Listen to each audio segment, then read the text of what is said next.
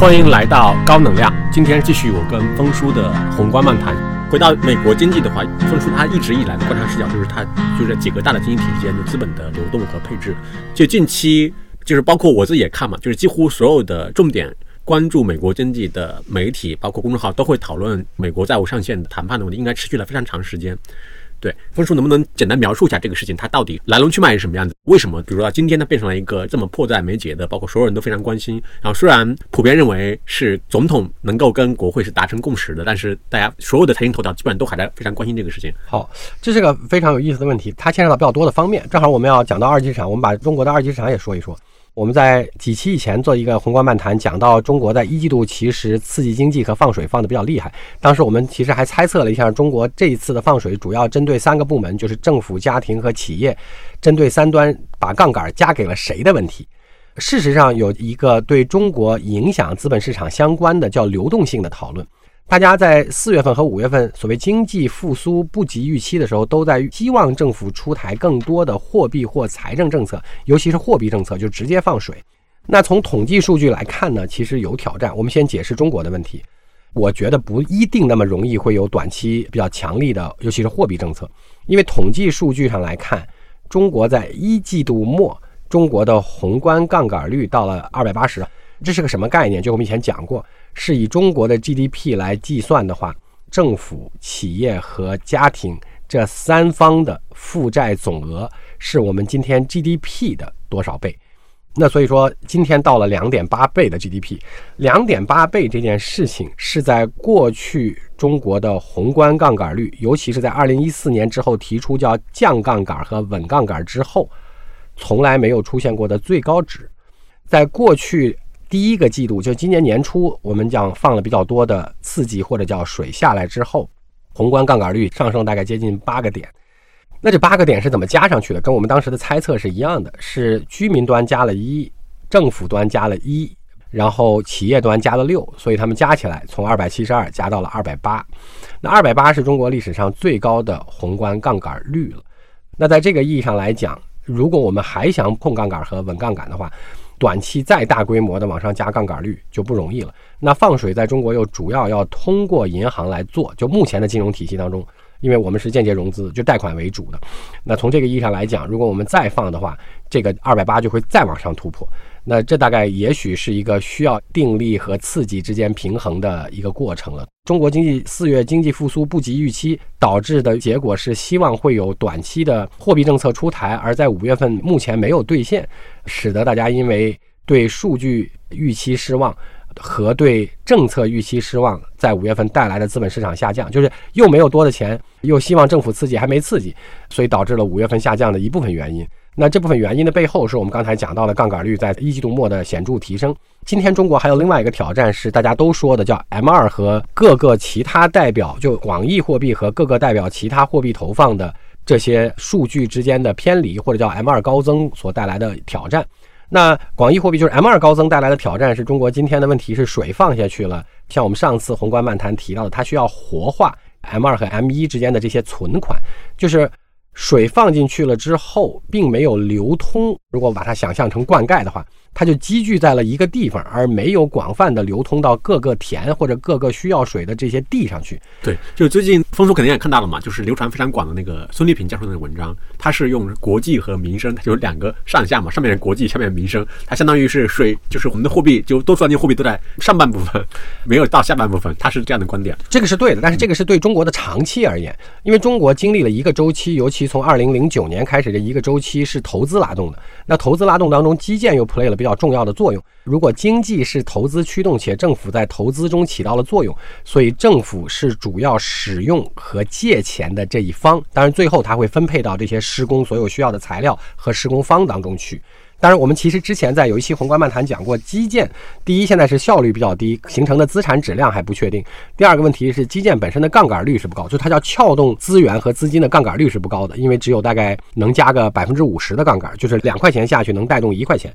那所以说，这个在今天应该已经不能成为，或者暂时不能成为主要的工具了。来，对于刺激经济，在疫情期间可以，因为疫情期间其他行业都拉不动，那政府主要做了基建投入。今天并不是这样了。今天的问题是，就像我们刚才讲的，回到刚才那个最原始的问题，就是今天在一季度放的水，主要杠杆是加在了企业端。就刚才我们讲的幺幺六当中的那个六是企业端，所以企业端的杠杆率也到了新高。但是最大的挑战来了，就是企业端的被加进去的杠杆。当然，大家可以去争议说这里面有国有企业，因为国有企业都受到了一些红线的控制，就是叫资产负债规模和资产负债率的限制，也许不一定那么容易再往上加。虽然银行都希望加给国企。那企业端加上去的这个百分之六的杠杆，最大的挑战可能是它没有活化出来。就是虽然借了钱或者拿了授信额度，但并不敢用这些钱来做企业扩张。这是中国的五月份的一个情况，就是大家在四月份经济数据复苏不及预期的情况下，期待五月份有货币政策。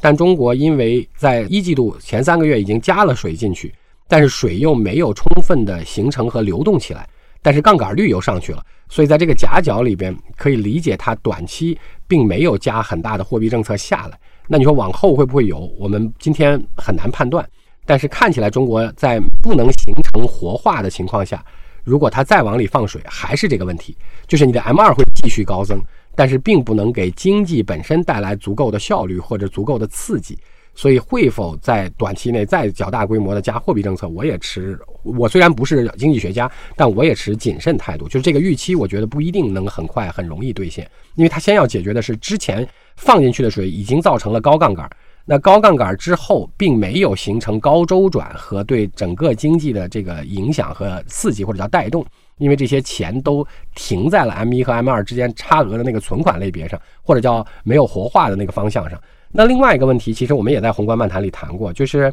有一个统计数据很有意思，跟二级市场相关。因为我讲了香港受影响尤其惨，那当然与之相对应的中国资产在海外代表叫中概股也会有实惨在五月份。那为什么会这样呢？我们来看一个有意义的分析哈，就是统计，因为它有一种统计叫做受监管的共同基金，共同基金相当于我们国内称之为公募，公募也叫受监管的共同基金。那么，全世界的公募基金在疫情前大概是五十四万亿美元，然后在进入二零年之后，因为全世界大规模放水，所以在美元二二年升息之前，在二一年的时候，这个数超过了七十万亿美金。简单来讲，就是在二零二零、二零二一两年，全世界的公募基金大概从五十四万亿增长到了七十一万亿。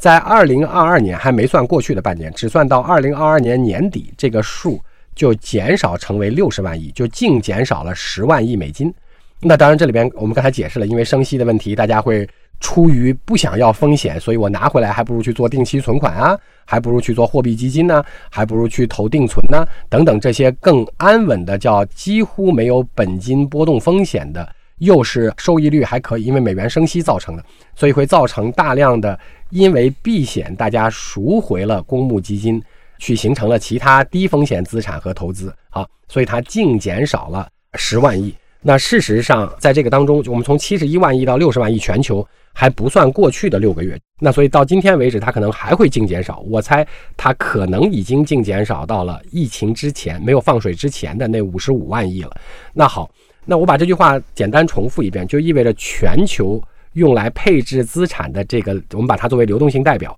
就是这个公募基金，叫受监管的共同基金，已经经历了放水和抽水这个周期。当然，抽水是因为升息造成，就除了中国、日本之外，全球跟着美元升息造成的。那风险资产也回避，这是第一句话，总量就减少了。第二句话是在这个基础上，就是在总量已经缩的比较厉害的基础上。公募基金既包括了偏股型的，也包括偏债的，甚至也包括了货币基金。所以在剩下的这些公募基金的总量当中，大家还要在高风险资产和低风险资产当中再分配一次。那什么意思呢？今天假定我是个债券基金，我就买美国国债，大概也会得到比较高的收益率。按照今天来看，百分之五。好。那假定我得到了百分之五的收益率，我对风险资产，就是你买股票还有本金和价格波动，我可能就在这个基础上要加风险溢价。这在我们前几期，尤其是我们讲金融那一期的时候讲过。那所以我要再加上，比如说百分之几的收益预期。打个比方，为了好计数，我就要求风险资产这种高风险高波动的资产收益率的收益预期必须到十，我们再往上加五。那事实上能满足风险资产收益率到百分之十的资产就已经非常稀缺了。所以大家在股债之间在公募基金内部还要做一次平衡，就是我作为一个公募基金，我与其去买二级市场有风险的资产股票，我还不如高配一点到债里边更安全，并且更确定。好，那这就是一次股债的重新分配，随着无风险收益，就叫银行利息大幅度上升之后，它对风险资产的偏向就会受到调整，所以本来总量就缩了，在总量内部比例还会再调整，所以就双向不利于这个叫风险资产，这是二级市场受的一个影响。好，那再往下，第三件事情是中美之间的问题，我们在很多期的宏观漫谈当中都讲到了，今年中国和美国有一个非常有意思的。在经济意义上的争夺是看谁能得到更多的全球剩余流动性配置，就是全球剩下的钱愿意更多配美国还是愿意更多配中国？你从今天的表现上来看，大家互有胜负当中，显然美国赢多了一些，就大家更愿意配美国，包括美债和美股哈。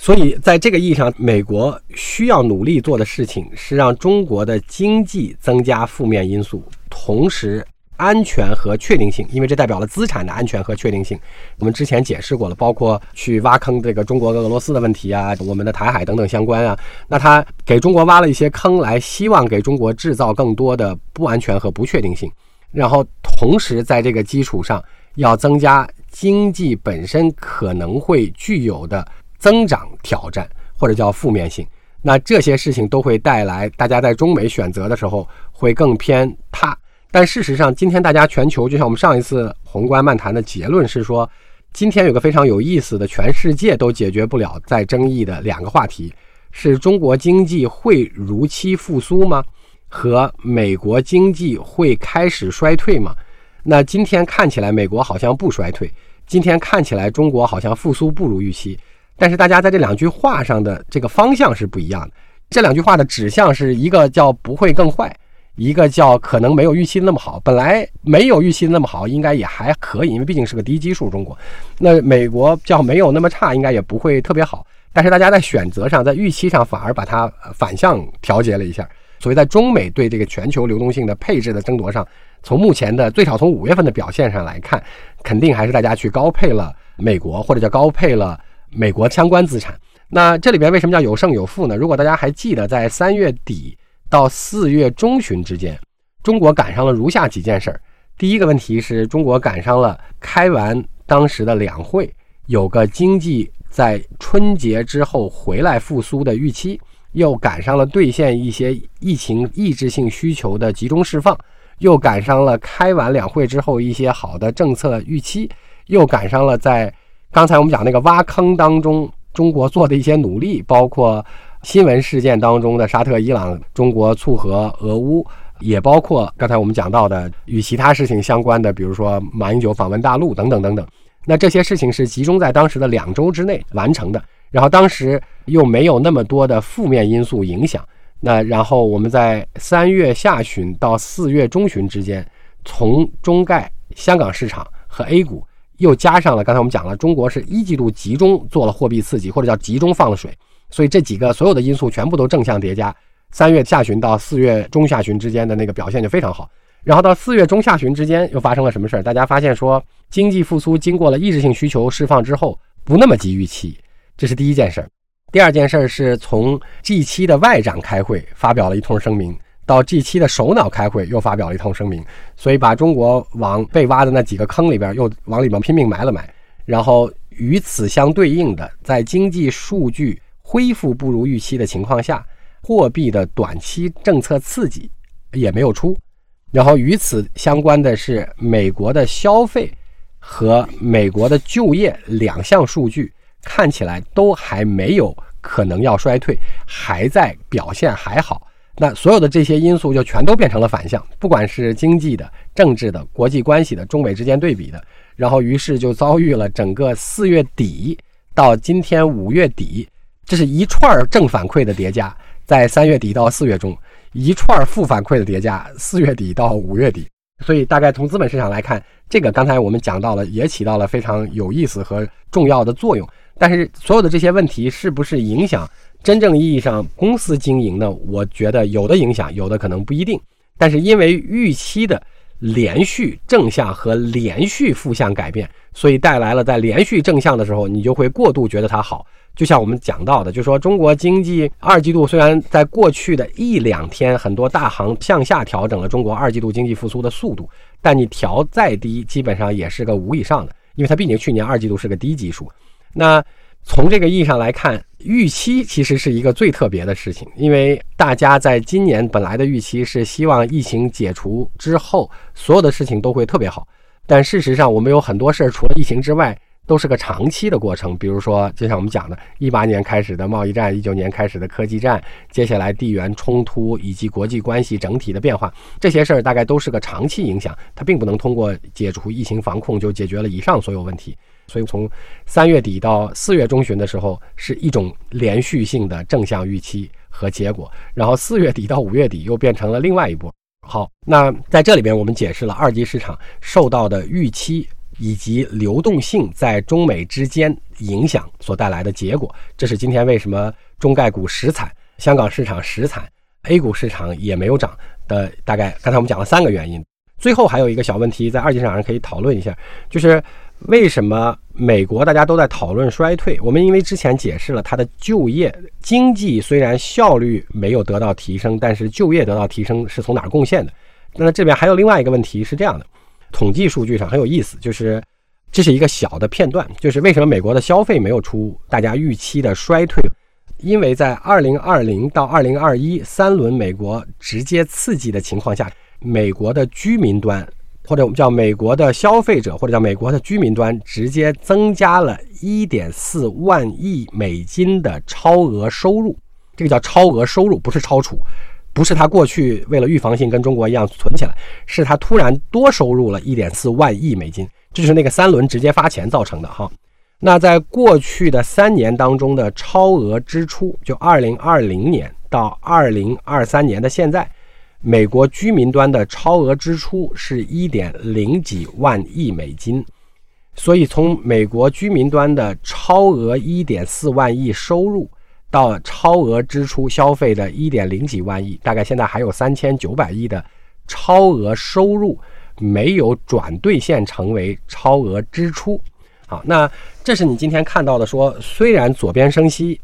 右边大家说可能要衰退。我们从刚才的数据上也分析了，其实生产效率并没有提高。在这三个看起来矛盾的数据下。对美国经济贡献最重要的消费这一项，还没有出现明显衰退或者出现问题的一部分原因，就是直接发钱的超额收入抵消到过去三年的超额支出之后，还有一部分盈余。所以说，这个也许美国的消费支出还能保持最少不衰退一段时间。那直到这个超额支出被兑现了，好，那这个时候就回到了刚才祥总提到的美债上限的问题，因为美债上限过去的金融危机已经把它推到了新高。到了十几万亿、十四五万亿，现在推到了更新的新高。从金融危机大放水，已经放完水的一二年、一三年算到现在，大概主要是因为疫情又推高了十五万亿，到了三十一万亿。那刚才我们讲到的，比如说美国的居民超额收入的这一点四万亿，从哪来的？就是来自于政府直接发钱，所以政府做了大规模举债的事情，不管是抗疫相关的，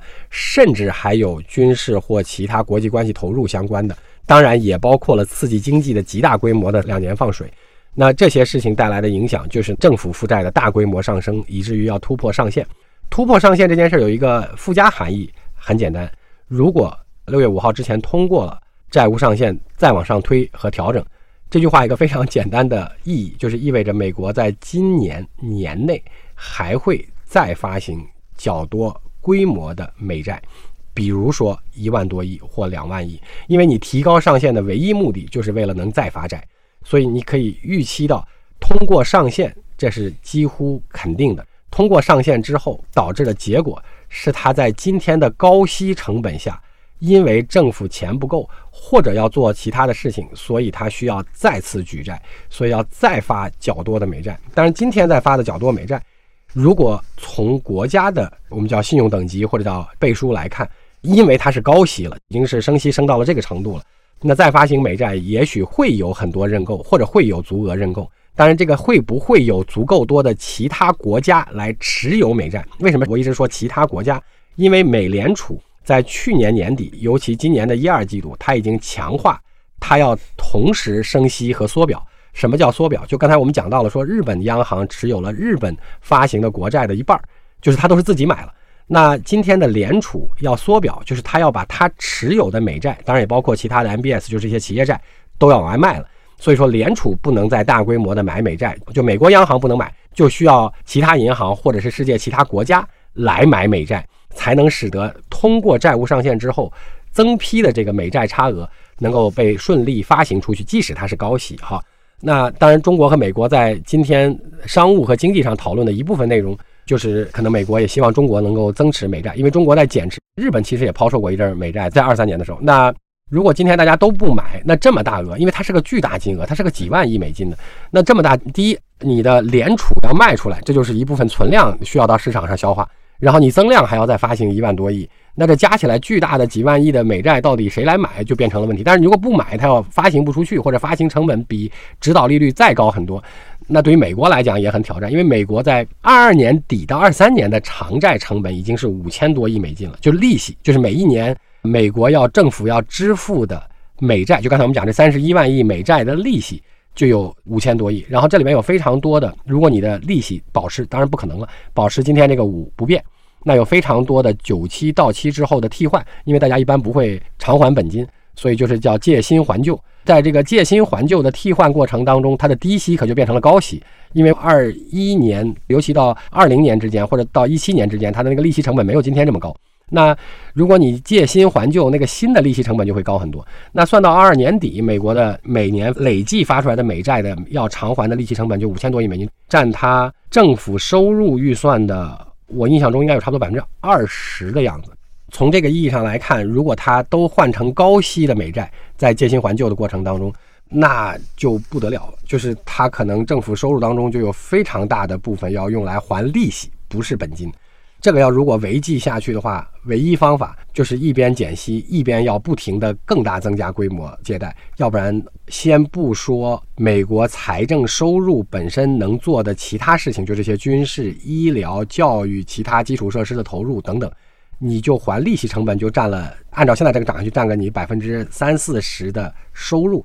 那我估计就乱套了。这就是大家今天在讨论一些地方政府在中国的城投债的问题。事实上，中国政府的城投债其实到期高峰是五六七八，今年以过往的存量债务来算。当然，大家在讨论中国今天的城投债的时候，就已经碰见到一些说地方政府的财政收入跟要支付，这里面包括了本金，不是利息，包括了本金本息偿还当中的到期贷款的能力问题啊。截止到去年五千亿，今年大概在这基础上，我猜应该可能会比五千亿大规模增长。我们今天讨论的是只还利息就已经占它财政收入比较高的部分了。按照这样滚动下去的话，所以美国的债务上限提高之后的两三件相关的事情，第一个问题是今年肯定会续发美债，规模不小；第二个问题是联储需要缩表的话，还需要把存量的一些债务到市场上来进行转售。或者叫吸收消化，那增量加存量就意味着今年需要有足够多购买美债的买方。那当然带来的另外一个问题是，美国今天的利息上涨所造成的高息成本，对于美国的政府或者叫财政收入来讲压力非常大。所以你从纯粹这个意义上来看，如果它保持高息，那它就要大规模的再举债。就是往后，因为它要解决财政收入怎么支持其他行业并且还利息的问题，要不然就会适当可能降息，但是债务规模应该很难缩了，因为不一定会还本金。那所以这大概是往后看跟美债有关的一些其他问题。那今天中国的资本市场和中概股会不会更差？我们不能评价这件事儿，但我解释了为什么三到四月份它变好，和四月下旬到五月底变得不好。那今年可能就是在这几件事儿之间的博弈。第一个问题是。美元不降息的话，存量风险总量资金、投资资金不够多，还存在股债重新分配，还存在中美重新分配，在这个意义上对流动性的争夺问题。当然，另外一个问题是跟中国对短期货币政策和中国经济复苏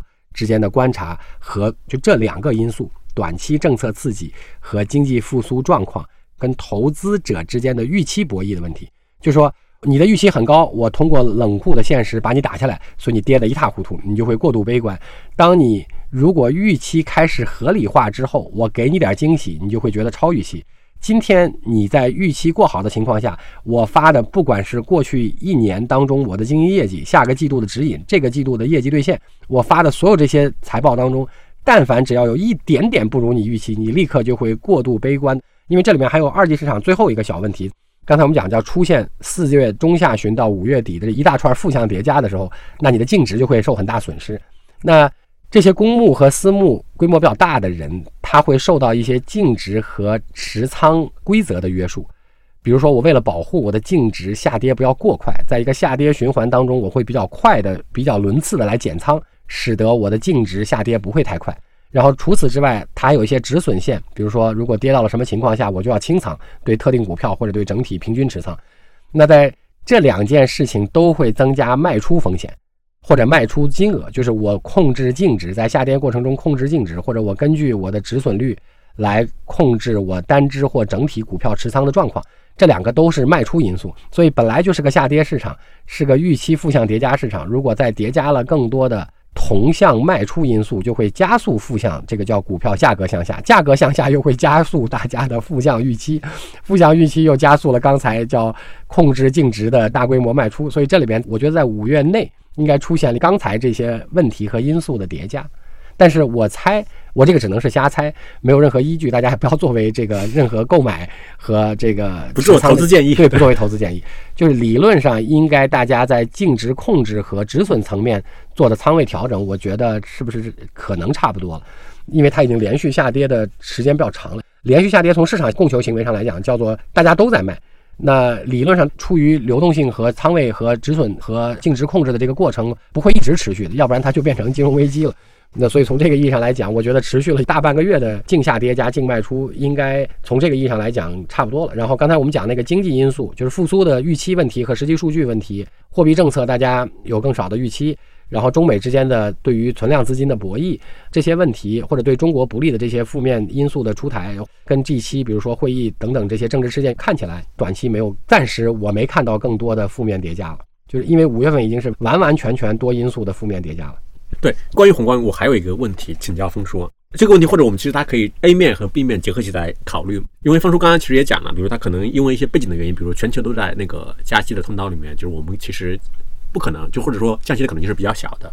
就以及说我们 Q 一其实已经用了比较多的那个货币政策的工具了，对，所以它导致说，比如说可能市场就是监管层面就没有再动用。更多的货币工具，对货币工具，就这样的手段来去刺激经济吧。对我的问题，比如说它 A 面就是说，那 OK，如果我们继续来放水，它会怎么样呢？B 面就是说，如果我们比如说确实是我们监管它不能再动用货币政策，不能再动用货币工具的话，它还有什么办法来让经济显得更强呃复苏更好的对状况会更好一点呢？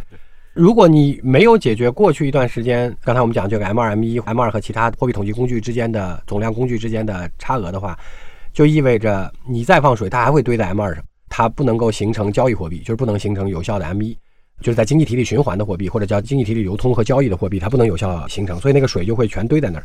所以这是我觉得说你在今天这个情况下用同口径同方式来放水，除了又大规模的增加杠杆率，因为增加杠杆率带来的挑战是什么呢？增加中国的宏观杠杆率带来的是叫全社会的财务成本的较大增加，因为如果我们是三倍的 GDP。假定我们被迫要升息，就跟刚才我讲那个日本的情况问题是一样，因为日本 partially 部分意义上我们可以认为它今天叫滞胀，对不对？它就又通货膨胀又经济停滞，然后日元还贬值。那如果日本这么高的国家国债规模或者叫负债总额，它每增加百分之一的利息，在循环过程当中，全社会的付息成本就会显著增加。那我们用简单的算法，如果是三倍的 GDP，你每加百分之一的利息，就意味着。全社会的总财务成本要增加百分之三的 GDP，就是 GDP 当中有百分之三要用来还利息，而不是还债，那这个就是财务成本很高。回答你的问题，如果这个水没有很好的循环利用起来，而只是堆在那儿，那你要再放水就还堆在那儿，但是又显著增加了全社会的财务成本，所以这是挑战。